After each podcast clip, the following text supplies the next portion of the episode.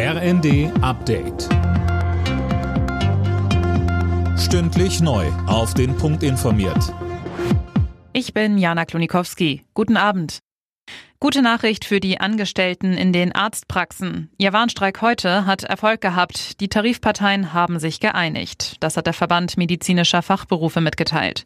Sönke Röhling, wie sieht der Deal denn aus? Ja, das ist bisher noch nicht bekannt. Konkrete Inhalte sollen erst Ende nächster Woche bekannt gegeben werden. Bundesweit waren rund 330.000 medizinische Fachangestellte und Arzthelfer aufgerufen, für einen Tag die Arbeit niederzulegen. In vielen Praxen führte das zu längeren Wartezeiten. Einige blieben sogar ganz geschlossen. Für den zuständigen Verband war es der erste Warnstreik überhaupt.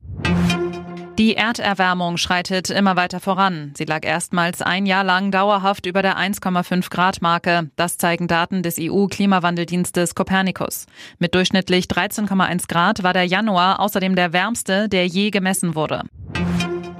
Israel hat offenbar Stellungen der Hamas in Rafah angegriffen. Dabei sollen mindestens 13 Menschen getötet worden sein, heißt es. Israels Premierminister Netanyahu hatte gestern angekündigt, die Militäroffensive nach Rafah auszuweiten. Weltweit hat das für viel Kritik gesorgt.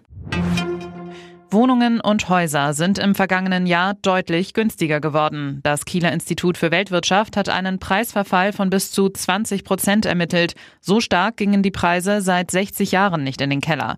Ein Grund dafür ist die Immobilienblase der vergangenen Jahre. Steffen Zetzmann vom IFW. Seit 2009 haben die Immobilienpreise eine Preisrallye hingelegt. Sie sind sagenhaft gestiegen und das ist eben jetzt die aktuelle Beobachtung, die wir jetzt beobachten, könnte sozusagen eine Preiskorrektur sein.